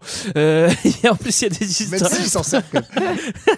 Euh, Il y a des histoires de, de sociétés secrètes. On aime bien ça, les complots, les Bah, trucs qui font fait, peur comme pour ça. là. expliquer vite comment cette, euh, ce pouvoir euh, Yuan, euh, cette dynastie va finir par s'effondrer.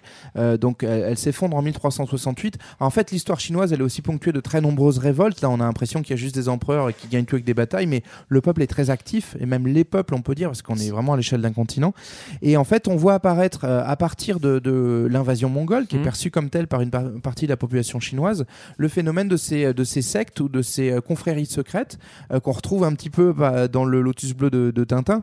Euh, c'est en fait à la, base des mouvements de masse populaire euh, qui s'inscrivent à la fois dans une forme de conservatisme, donc là par exemple ça va être le rejet de la dynastie étrangère mongole, et à la fois aussi dans une forme d'anticléricalisme, on va rejeter les, religions officielles avec leur clergé parce que perçues comme des relais de pouvoir. Et donc régulièrement ces sectes, elles vont être les points de départ de révolte, et donc celle qui va faire tomber la dynastie des Yuan, donc en 1368, c'est la révolte des euh, turbans Turbans rouges. Ouais. Aucun rapport avec les, Les gilets bonnets jaunes, rouges. hein. les bonnets rouges. Euh, en gros, ça va être 10 ans de bazar.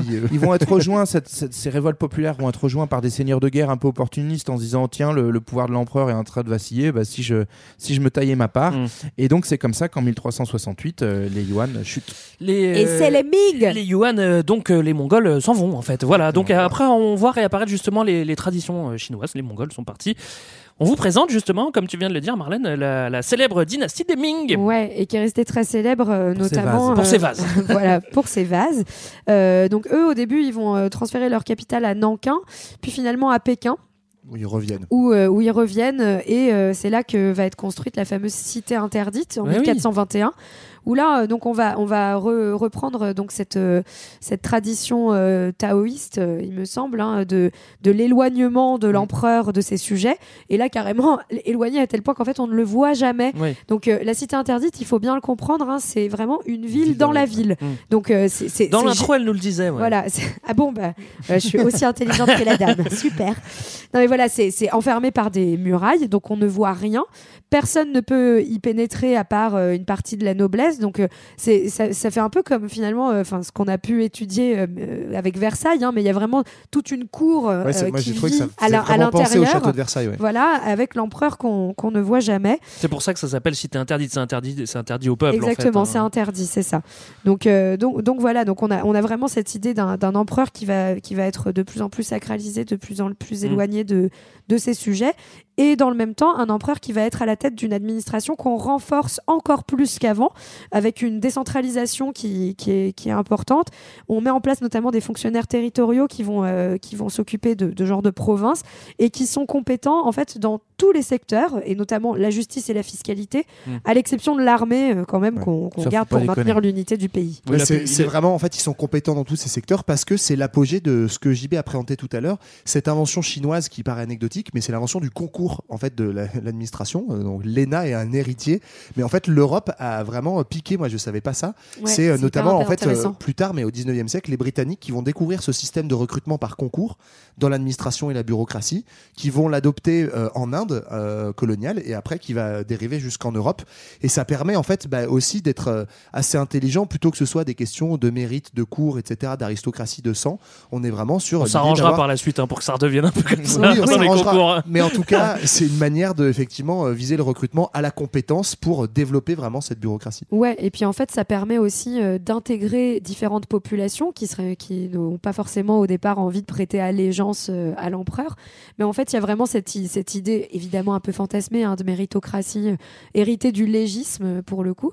C'est l'idée que tout le monde peut devenir fonctionnaire s'il le souhaite. Tout le monde peut passer les concours. Alors les seuls qui n'ont pas le droit, c'est ce sont les ce sont les gens de la prostitution euh, et du spectacle donc ce- les gros parias de la société mais sinon en théorie tout le monde peut y accéder Mm. et ça permet en fait à la fois un, une- un minimum de renouvellement des élites et donc euh, l'idée qu'il n'y ait pas des clans concurrents aussi euh, à l'emp- à à l'empereur qui, qui se forment Alors, euh, dans la suite de notre histoire, à la manière du Japon, on l'avait vu euh, avec le Japon, le pays va se refermer aussi un petit peu sur lui-même. On, on se méfie un petit peu de tout Bah, ce qui se passe autour. En fait, il y a deux raisons à ça. Déjà, les il y avait les Mongols avant, hein, déjà. c'est ça. En fait, ça a c'est- laissé un petit trauma C'est- une dynastie qui euh, se rétablit après avoir chassé une dynastie étrangère. Dans, en tout cas, dans le discours, c'est ce qu'ils disent. Donc, du coup, il y a une méfiance vis-à-vis de l'étranger et de l'extérieur comme étant le danger. D'autant plus que la Chine se représente comme le centre du monde et donc du coup ses relations avec l'extérieur c'est forcément d'un supérieur vers un, vers un inférieur, vers une périphérie. Donc il y a des périodes de fermeture carrément euh, au, au commerce qui, qui durent pas, mais il y a aussi euh, cette dynastie Ming, elle est quand même pas continue. Il y a plein d'accidents, plein de plein de bisbilles, de, de petites guerres civiles internes. Mais voilà, on- du coup ça a donné aussi une image de la Chine qui commence à se refermer. Ça va s'accentuer après, mais c'est une fermeture qui reste relative parce que c'est aussi à cette période-là, par exemple au 15e siècle, que les Chinois vont financer des flottes extraordinaires qui vont traverser l'océan Indien.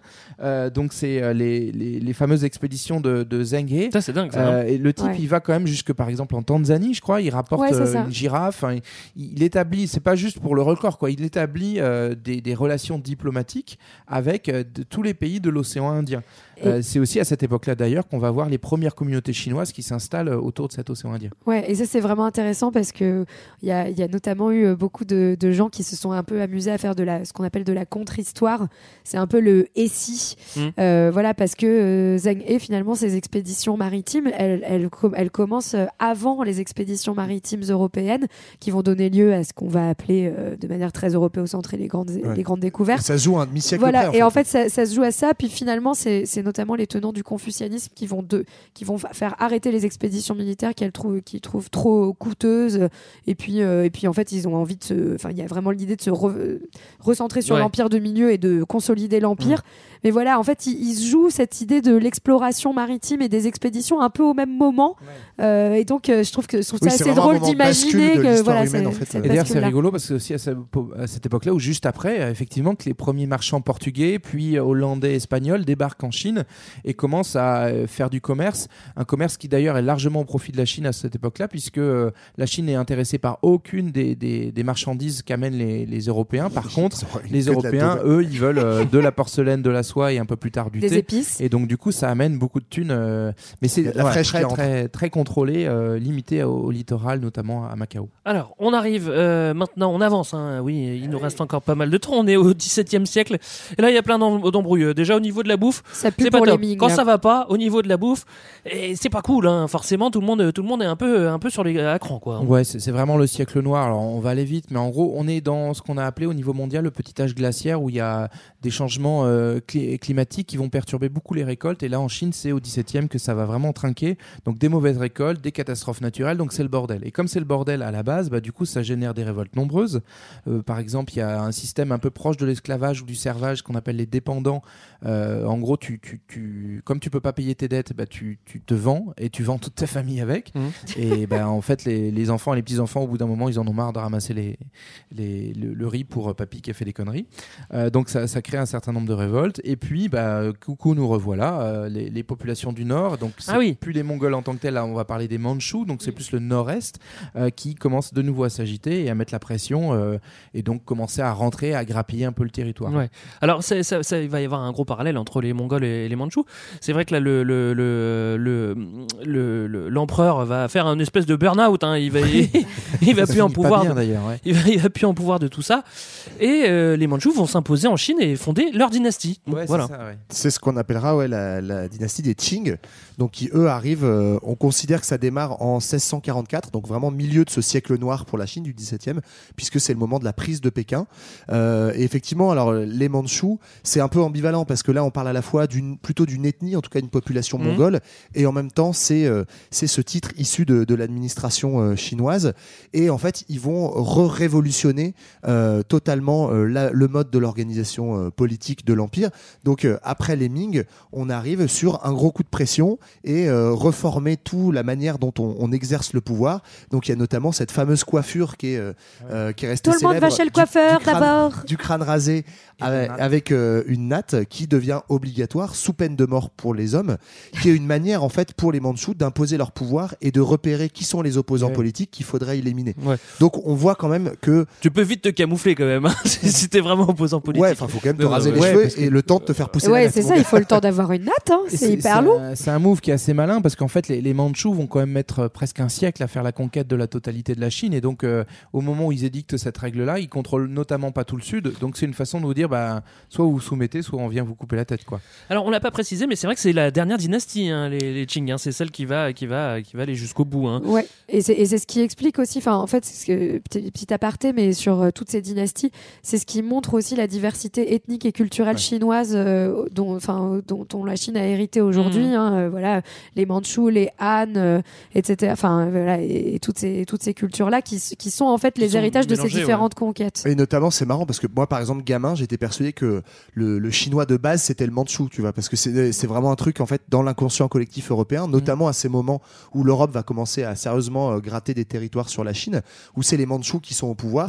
Or, en fait, on voit que du point de vue des Chinois, les mandchous, c'est encore une invasion étrangère, une invasion mongole, qui va durer quand même un, un certain nombre d'années, mais est encore un, Trois un- siècles, un oui. retour justement à euh, cette conception, c'est quand même beaucoup d'aller-retour, cette conception du rôle euh, actif de l'empereur qui euh, du coup n'est plus enfermé dans sa cité interdite, sort du palais et euh, montre que c'est notamment un chef de guerre pour euh, aller Ouais. faire des petites tournées impériales et euh, mater des rébellions. Ouais, et puis mater des rébellions et aussi, euh, aussi euh, agrandir la Chine, hein, parce que c'est un moment où elle s'agrandit encore beaucoup. On, va, on, on commence à s'approcher de la Chine euh, qu'on connaît. hein. on va même la dépasser, mais effectivement, ça sert de référence encore aujourd'hui pour le pouvoir chinois. C'est-à-dire, on va être dans le modèle de la très grande Chine. Donc, il y a, on va dire, une Chine intérieure, celle qu'on décrit depuis le début, donc qui est plutôt sur euh, le littoral, la partie euh, est, euh, de la Chine, euh, qui va être complétée par un certain nombre de, de conquêtes, donc qui vont toucher euh, la Mongolie au nord, euh, la, le Xinjiang, euh, donc euh, qui va être plutôt le, le nord-est,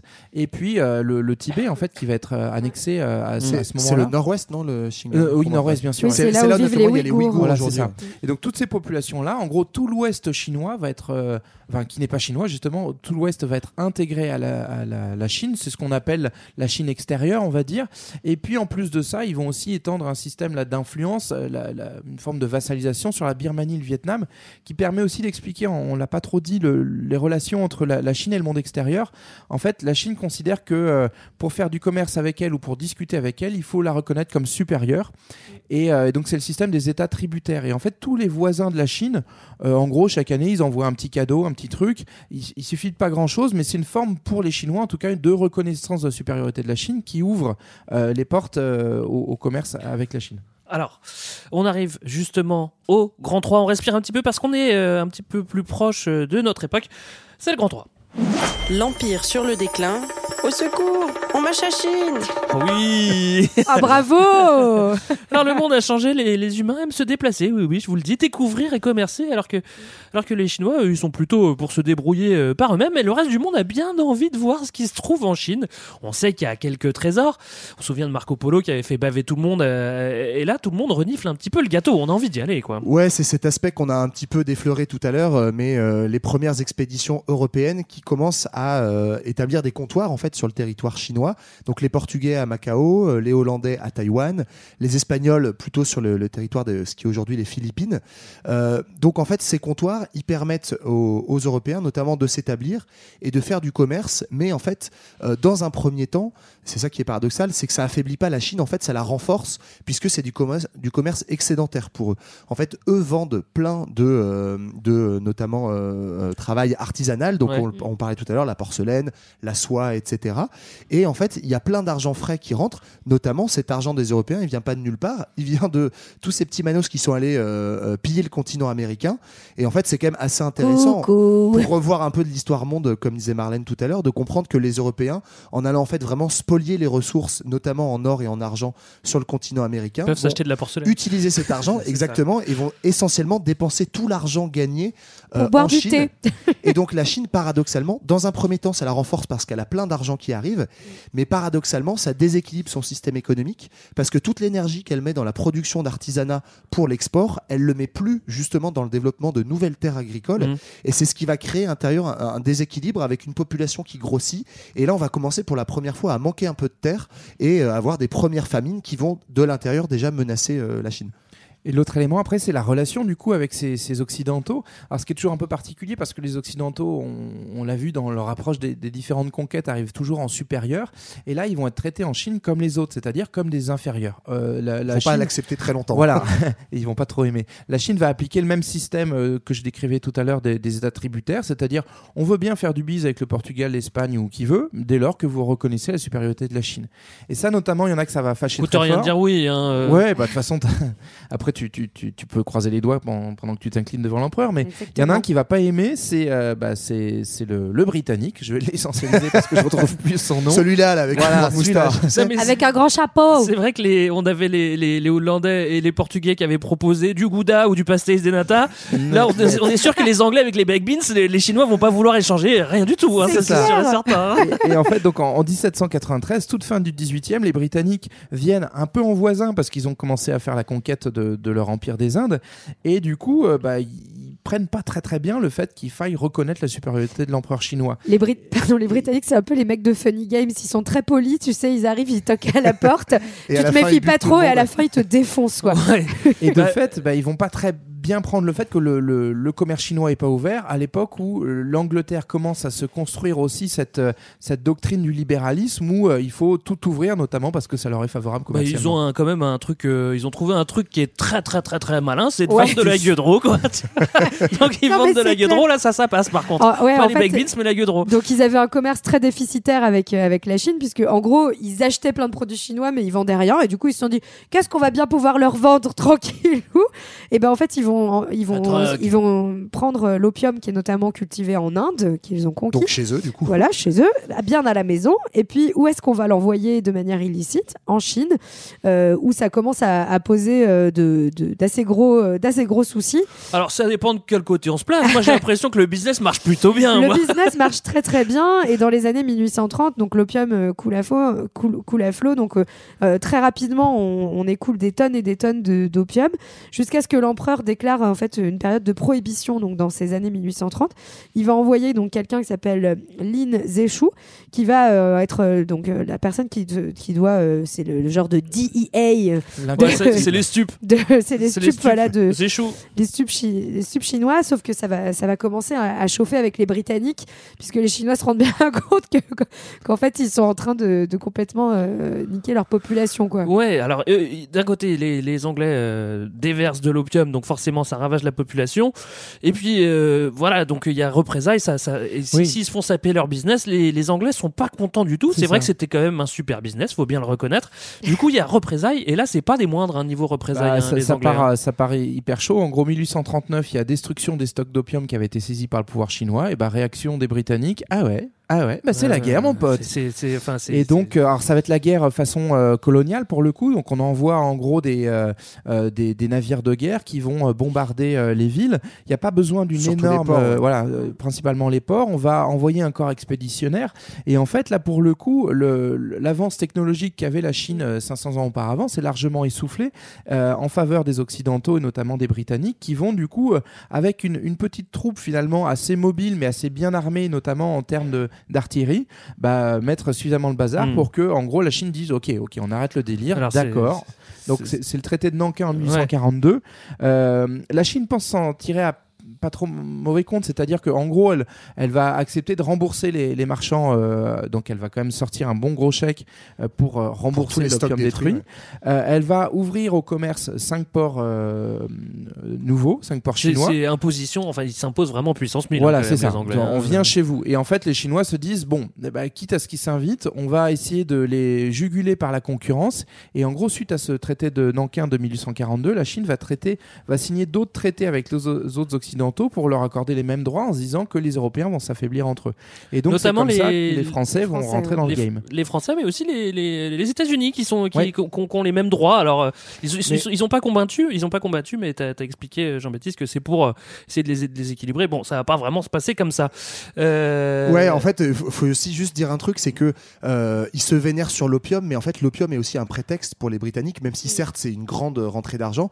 On est quand même sur une battle très euh, euh, économique et politique entre d'un côté, en fait, c'est deux modèles qui s'affrontent, et notamment le modèle européen, qui est vraiment ce modèle euh, colonial expansionniste qui est totalement étranger à ce que pratique la Chine à l'époque, qui consiste bah, à aller euh, coloniser des territoires, euh, prendre des matières premières et commencer en fait à créer du commerce excédentaire. Et en faisant ça, en fait, ils ont besoin de s'ouvrir des territoires et des nouveaux marchés sur la Chine. Mm. Donc en fait, ils remportent une guerre, mais qui est pas du tout une guerre. euh, coloniale dans le sens où ils vont pas chercher à conquérir euh, la Chine, ils veulent juste ouvrir au libre-échange et vraiment cette doctrine du libre-échange, elle est euh, déterminante à ce moment-là.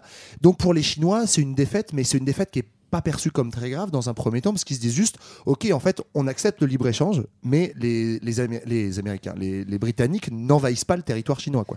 Ouais, et, et, et dans le même temps, juste euh, comme le disait Johan, hein, on est en pleine histoire coloniale. Le 19e, c'est le grand siècle de la colonisation euh, européenne, donc notamment britannique et Partout, française. quoi, ouais. Et donc, euh, on va aussi un peu changer l'image de la Chine. Et ça, c'est important. C'est-à-dire que jusqu'à présent, euh, le- la Chine est quand même considérée comme un empire assez puissant. Et progressivement, les Occidentaux vont justifier aussi leur guerre en expliquant que les Chinois sont finalement un peuple arriéré, euh, barbare, euh, voilà. euh, Toutes les tortures chinoises, par exemple, qui vont être des images qu'on va utiliser à ce moment-là. euh, Ouais, exactement. Donc on, on essaye de changer cette image-là pour justifier euh, ces guerres en disant que ce sont des guerres euh, morales, hein, la même histoire euh, que qu'avec la colonisation. Et donc on, on a aussi un voilà un basculement euh, des rapports de force en Mm. termes de discours et d'idéologie. Alors, euh, les Occidentaux sont jamais contents parce qu'on a déjà eu une guerre. Ils ont quand même eu pas mal d'avantages. Et comme ils sont Ça pas contents, ils se disent bon, la, la première guerre avait bien marché, c'était jackpot. On va en faire une deuxième. Et là, cette fois-ci, les Français vont participer au, combat. ouais. Et puis ils vont remettre un, ils vont en remettre un coup, quoi. hein. Ouais, on Pourquoi a- se priver hein? On est à peu près 15 ans après le traité de Nankin, et donc là, les Français. Les Deuxième Brita- guerre de l'opium. Voilà, euh, Français-Britanniques s'allient, deuxième guerre de l'opium. L'idée, c'est encore hein, d'aller plus loin dans ce libéralisme, et euh, les négociations sont encore un petit peu plus dures. Ils ouvrent 11 nouveaux ports, euh, ils créent des, des, euh, des formes de statuts diplomatiques, c'est-à-dire en fait des statuts d'extraterritorialité pour euh, les diplomates et puis euh, aider les commerçants sur place euh, qui sont européens.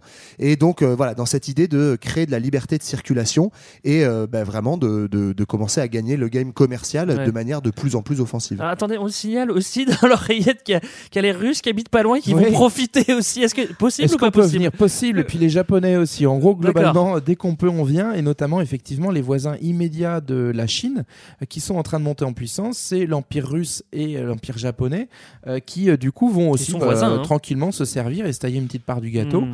Euh, donc, c'est notamment pour les Russes un gain territorial assez important avec toute la région de Vladivostok, tout l'île de Sakhaline, etc., tout le nord-est qui aujourd'hui est toujours en Russie, mais qui faisait partie de cet empire Ouais. Qing. Alors, euh, les guerres de l'opium ont bien, bien euh, secoué le pays, c'est le moins qu'on puisse dire. Mais euh, en plus de ça, eh ben, il y a d'autres problèmes qui commencent à s'accumuler. Encore une fois, euh, c'est la bouffe. Et euh, si euh, tu euh, fumes de l'opium, que tu es dominé par les Anglais et les. Français et que t'as rien à bouffer, ça commence à Ouais. faire un peu beaucoup. Du coup, ça fait pas une très bonne ambiance générale, non? C'est un peu la- l'aspect que j'évoquais euh, déjà tout à l'heure. Et effectivement, Mm. euh, le fait que c'est pas tant qu'on que les rendements sont pas bons, on l'a dit avec cette fameuse riziculture, ça fonctionne très bien. Mais en fait, on manque de terres cultivables. On s'est trop concentré sur l'artisanat, sur des populations euh, qui surexploitent le riz dans des terres déjà habituelles. Et la population a beaucoup grossi. hein. On a 400 millions d'habitants à cette époque-là dans l'empire des Qing, et on n'arrive pas à la nourrir. En plus de ça, il y a quelques catastrophes naturelles qui sont aggravées par le système, euh, le système de libre échange euh, libéral. hein. Pour donner un exemple, il y a des, il y a des fleuves qui débordent et donc des, régions entières qui se voient euh, euh, ruinées de leurs récoltes. Ce que faisait avant le, le pouvoir impérial, c'est qu'il avait des stocks de grains impériaux qui distribuait à la population. C'est quoi la différence entre du grain normal et du grain impérial Bah, c'est en gros, c'est des, mais non, mais c'est vrai, c'est des greniers qui appartenaient à Ouais. l'empereur et en fait, c'était des stocks de régulation en cas de, en cas de problème euh, climatique. Et là, il y a plus ça puisqu'en fait, pour rééquilibrer ces histoires de balance commerciale avec les Européens, on préfère vendre le riz à l'étranger, en Europe, plutôt que le distribuer à sa population. Et donc, ça crée des euh, famines dramatiques. Et ça, ça va commencer à accroître ça plus la présence étrangère. Voilà, des révoltes. Voilà, les révoltes et le discrédit auprès de la population. Alors, les révoltes. Bah, en fait, il y en a un- vraiment un gros paquet euh, dans ces années 1850 jusqu'à 1870, mais celle qui euh, est la plus violente et la, la plus traumatisante pour la Chine, c'est la révolte, révolte des Taiping, qui a lieu de 1851 à 1864. Donc, on est vraiment dans ce contexte de, euh, des guerres de l'opium, hein, pendant que le pouvoir impérial euh, est en train de se fighter avec les Européens. En fait, à l'intérieur du pays, il y a une espèce de d'armée populaire en fait qui va se lever. C'est un peu du Euh, proto-communisme. hein. oui, leur leur ça. idéologie est très proche. à, à mélanger avec quand même des espèces de, de comment dire de, de, de fatalisme et de, vision divine.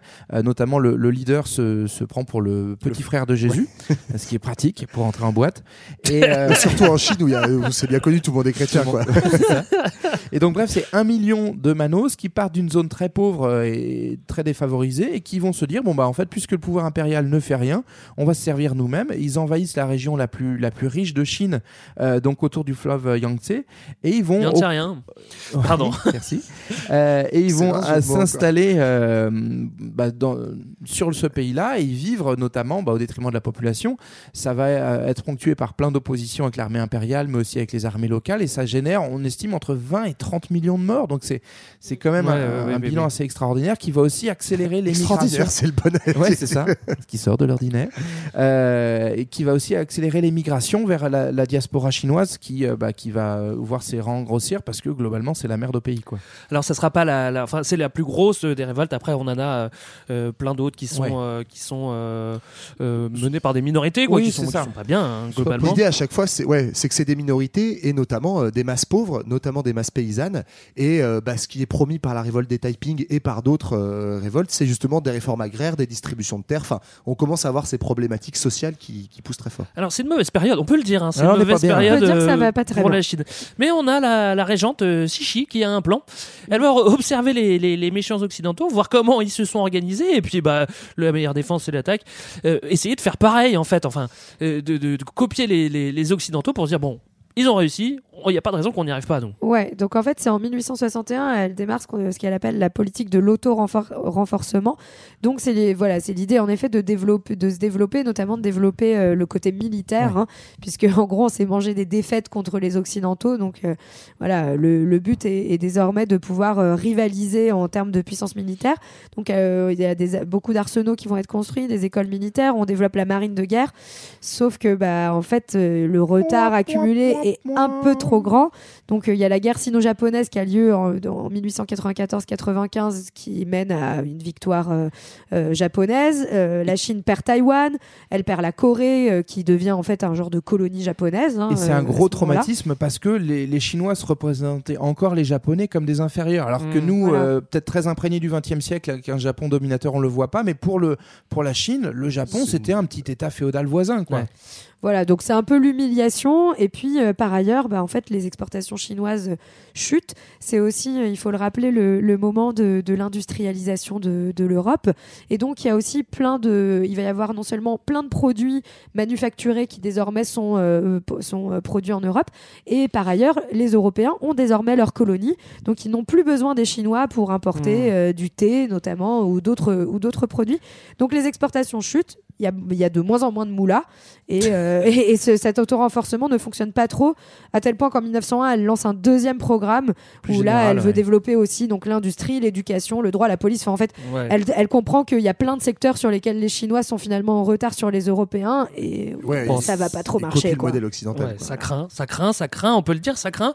En plus de ça, euh, on a souvent parlé de, de, de sociétés secrètes dans, dans cet épisode. Là, on, on en a encore une autre qui, qui s'appelle les, les points de la justice. Alors, C'est un joli nom. Et ils sont énervés en plus contre le pouvoir des, des Qing, euh, contre les réformes et contre les colons aussi. Mais la régente euh, Sichi, elle va réussir euh, son coup et réussir à faire porter le, le chapeau surtout aux colons, Ouais. euh, ce qui va nous faire une autre petite révolte. Bah, en fait, on a un, un courant très fort nationaliste qui va émerger dans les masses populaires et donc dans ces sectes secrètes, et qui va lancer le mouvement des boxeurs, c'est-à-dire un soulèvement qui va se concentrer à Pékin principalement. Boxeur parce que justement, Parce que point le de la point, justice. voilà, c'est hein. ça. Et, et du coup, ils se révoltent contre notamment la présence très visible des missionnaires chrétiens. Alors, les missionnaires chrétiens sont rentrés depuis le 19e à fond les ballons. Ils étaient déjà là un petit peu avant, mais là, ça y va avec les traités notamment euh, euh, imposés à la Chine.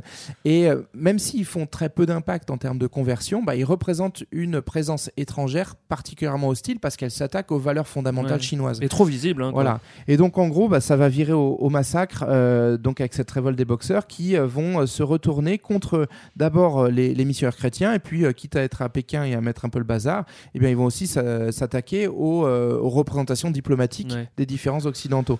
Donc c'est ce qu'on a appelé les, les 55 jours de, de Pékin, donc 55 jours de siège où les boxeurs donc vont euh, faire le siège des ambassades et massacrer qui pourront euh, et face auquel le- le- l'empire et notamment la, la régente va jouer un rôle un peu ambigu. On, en condamnant mollement, Pour mais plutôt en peau, essayant de quoi. récupérer, en fait, en disant Ouais. ouais, je suis d'accord, les nationalistes, ils ont raison, on va foutre les Parce que l'Empire est un peu pris entre deux feux, c'est-à-dire qu'il y a une révolte interne, euh, qu'ils ont intérêt à s'allier pour euh, s'opposer aux étrangers, et en même temps, Mm. euh, bah, ils, ils peuvent pas non plus euh, faire le jeu de cette révolte-là parce que ça menace le pouvoir. Et en fait, ce mouvement est très paradoxal puisque la révolte des boxeurs, au départ, elle vise vraiment la libération nationale entre guillemets. Enfin, c'est comme ça que c'est pensé face aux présences étrangères. Et en fait, ça va aboutir tout simplement à une intervention européenne Ouais, donc, et, euh, et à la chute de l'empire. Donc, euh, donc euh, game over quoi. Alors représailles, euh, évidemment, un représailles euh, étrangère. Hein, euh, Ouais. ça, ça va être, Les premiers casques vont- bleus, fantastique. Ils vont frapper un, Oui. un bon coup, quoi. Ça, il y a une armée internationale qui est envoyée par les huit pays concernés pour lever le. Donc on est en 1900, on l'a pas dit. Ça laisse pas beaucoup de chance. Hein. Non, bah globalement, puis euh, l'idée c'est aussi de, c'est quand même aussi un affront dans, à une époque où l'Occident a une vision raciste du monde, donc avoir des blancs massacrés par une population euh, chinoise, c'est inacceptable et donc du coup, bah le, les représailles vont être particulièrement Mmh, violentes, racistes. Voilà, donc on, on estime à environ 50 000 personnes qui sont massacrées, sans compter les viols, euh, sans compter les, sans compter les, toutes les violences. euh, Une euh, civilisation à supérieure. Voilà, exactement. Décidément, c'est pas un bon move euh, la modernité. La, la Chine elle perd coup sur coup contre le Japon et contre une euh, coalition occidentale, bon, contre tout le monde en fait quoi. Ça sent quand même un petit peu la fin et puis Ouais, c'est en fait la révolution contre les contre les Qing qui commence à se préparer en fait quoi. Bah oui, en fait, l'Empire va être finalement taxé euh, d'être le, le responsable euh, finalement de, de, bah, de ce mal développement, de ces retards et puis de toutes ces défaites, ce qui va alimenter euh, des révoltes et cette fois-ci des révoltes qui vont prendre un tournant aussi plus politique, donc c'est-à-dire de contestation de l'Empire en lui-même, ce qui va mener en fait en 1911 à une, à une révolution qui éclate d'abord dans l'armée, avec euh, aussi des provinces qui peu à peu déclarent leur indépendance l'une après l'autre et euh, du coup mène en 1912 à la proclamation de la République à Nankin Mm. par un opposant nationaliste qui en fait revient d'exil hein, parce qu'il faut savoir que voilà cette révolution elle va notamment se fomenter, se fomenter dans les diasporas à l'extérieur de l'empire. Et donc ce, ce fameux nationaliste c'est Su- Sun Yat-sen qui va euh, du coup Mm. euh, donner naissance à la République de Chine en 1912 euh, et quand on a le dernier empereur qui abdique. En fait, Voilà. c'est- assez fou, je trouve, pardon, de voir à cette époque comment on est dans un mélange de conflits très internes à la Chine et en même temps qu'il y a un écho international avec, bah, dans les années 1900, notamment une diaspora chinoise formée à l'extérieur aux idées en fait assez occidentales, hein, qui sont euh, des idées nationalistes, voire socialisantes, qui veulent un régime plus démocratique, etc. Donc on a cette espèce de mélange des genres entre une modernité politique qui lutte contre l'autoritarisme impérial et une euh, affaire entre guillemets interne très chinoise liée à cette, euh, cette présence massive des étrangers qui aboutit effectivement à cette euh, chute de l'empire. L'empereur abdique, voilà. Donc on a fait quand même pas mal de pas mal de dynasties, une histoire impériale chinoise qui était quand même très très longue. Moi j'ai envie de consulter JB pour parler un petit peu du, du futur du mille et, et essayer de trouver un nouvel empereur.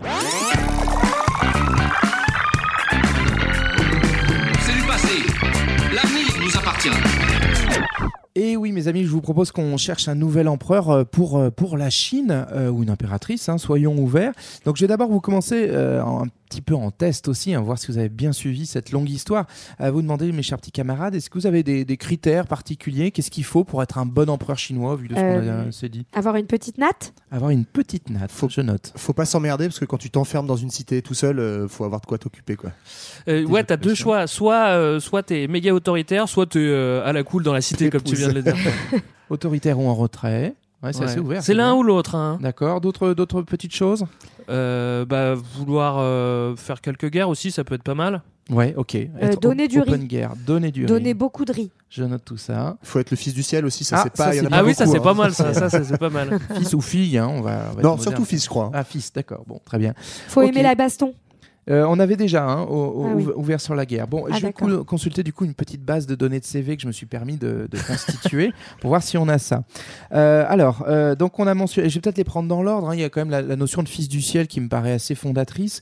Euh, donc pour ça, moi j'ai un personnage. Alors il est, c'est un fils d'un ancien proche de Mao. Mao est quand même euh, Ouais. assez proche du, du ciel euh, et aussi fils du parti communiste hein, puisqu'il s'est entièrement dédié. Donc c'est un certain Xi Jinping. Ah, on va lui noter ce nom à Xi euh, de côté. Alors ensuite, vous avez parlé. Le nom est bien en plus. Oui. Parce que ça rappelle la, la première, euh, la première, euh, la première dynastie. Alors le- là, c'est là Ah, c'est pas pas Chin. Ah pardon. Ah oui. Mince. Dommage. Euh, pouvoir s'occuper parce qu'on peut s'emmerder dans sa cité interdite. Alors euh, là, j'ai quelqu'un qui concentre pas mal le pouvoir. Euh, donc il est président de la Chine, secrétaire général du Parti communiste chinois et chef des armées. C'est ah bah c'est c'est Xi, voilà Xi Jinping. On a peut-être un début de J'ai l'impression que tu es en candidature. train de nous esbrouffer. Euh, alors, Alors, il faut être euh, à la fois dans l'autoritarisme et dans le retrait. Ici, on a une candidature de quelqu'un qui a mené une purge au sein du Parti communiste chinois en mettant de côté 1,3 million de cadres afin de resserrer un petit peu son pouvoir, mais qui en même temps est très apprécié de sa population parce qu'il diffuse un culte de la personnalité. Vous pouvez acheter ses petites euh, assiettes à son effigie, à celle de sa femme. Cool, ya. Et ben c'est c'est. Voilà, D'accord. Mais il n'a pas de Euh, petite natte Il n'a pas de petite natte. Alors c'est peut-être là la limite à tout ça. Peut-être que c'est un problème, ça. Ah, Peut-être non, il pourra pas être qu'effectivement, ah oui, C'est son point oui. faible alors, Eh bien, c'est peut-être ça. C'est peut-être ça qui empêche la Chine aujourd'hui de retomber dans un empire, parce que sinon, pour les autres cases, on est plutôt bien coché. Donc, euh, petit conseil à notre candidat malheureux une petite natte et c'est parti. Merci Jean-Baptiste. Euh, C'était notre épisode sur la Chine impériale. On espère que vous avez appris des choses. Que ça vous a donné envie d'avoir l'envie. Ça, ça commence à être la formule consacrée, ça. hein. Vous pouvez nous retrouver évidemment tout de suite sur les réseaux sociaux. Now. Euh, vous pouvez nous écouter sur toutes les plateformes de podcast et puis vous pouvez nous lire aussi. Ouais. Euh, L'essentiel du 20e avec siècle. L'essentiel du 20e siècle. Nous, on Et se un, un retrouve. chapitre sur la Chine. Il y, a un, il y a un chapitre sur la Chine. Euh, nous, on se retrouve dans deux semaines pour un autre sujet. On se quitte en musique, Johan. Ouais, exactement. D'accord. Allez, bisous. Salut C'est David Bowie. I hear her heart beating loud as thunder. Crashing.